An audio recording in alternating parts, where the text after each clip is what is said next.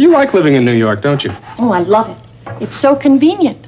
I can take the bus to work, or the subway, or a taxi, and there's so much to do. Lots of movie houses and the theater. I know what you mean.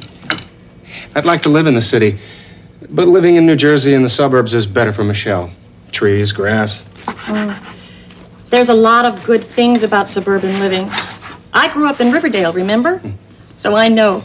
But as a working woman, I think New York has all the conveniences, including the best tomatoes. Hmm. Hmm. The truth is, I'd like to live in the city. Michelle's the right age. There are lots of things for her here. You're right, Harry. Today is the perfect example. Michelle and her friends are at the aquarium in Brooklyn. They come back here for lunch, then go uptown to the Museum of Natural History. There's so much for young people to see and do. It's just incredible. Not just for young people. What about me? I've never been to the aquarium or the Museum of Natural History. Have you? Oh, yes, Harry. My mother and father often took us somewhere in the city on the weekends. Dad was a busy doctor, but he usually managed to squeeze a Sunday in with Richard, Robbie, and me. I used to love to go to the Metropolitan Museum of Art. Well, I've been there several times, twice with Michelle. You ought to think about spending more time with Michelle at all the great places in the city. Well, perhaps you'll help me select some of the great places. Hmm. And perhaps you'll join us. Perhaps I will.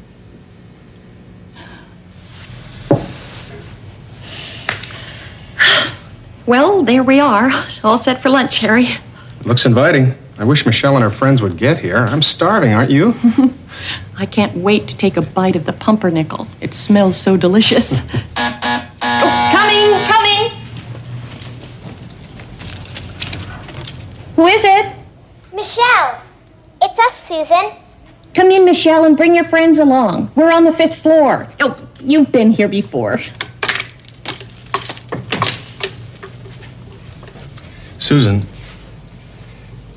I, uh, I really appreciate you doing this for Michelle and her friends. Oh, please, Harry, it's nothing. I'm not just doing it for Michelle. I'm doing it for you. Thank you. I'm doing it for us, Harry. Well, it's it's important for Michelle to see us together more often. That's true. It's important for Michelle and me to get to know each other better. That's important for us. That makes me feel good. What, Harry? What makes you feel good? Well, that that you care about Michelle, that you care about me, and that you care about us. Well, Harry, that, that's because I do. I do care. Um, they'll be here any minute. Susan, I- I'd like to um, continue this conversation later. Of course, Harry. We'll finish the conversation when they go to the museum. I'd like that. So would I.